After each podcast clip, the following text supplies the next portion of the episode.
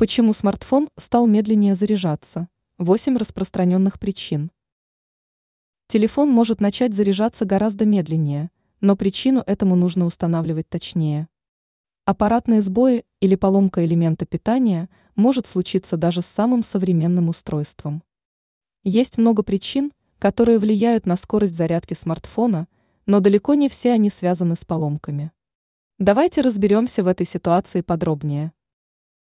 Какие причины могут привести к снижению скорости зарядки телефона? Вот эти причины. Обновление. Некоторые новые функции могут повлиять на производительность устройства и уровень потребления энергии. Некачественная зарядная. Проверьте состояние входа зарядного и провод. Особенности использования. Не стоит смотреть видео или пользоваться браузером во время зарядки. Неисправный повербанк. Не покупайте непроверенные модели. Неисправный порт зарядки.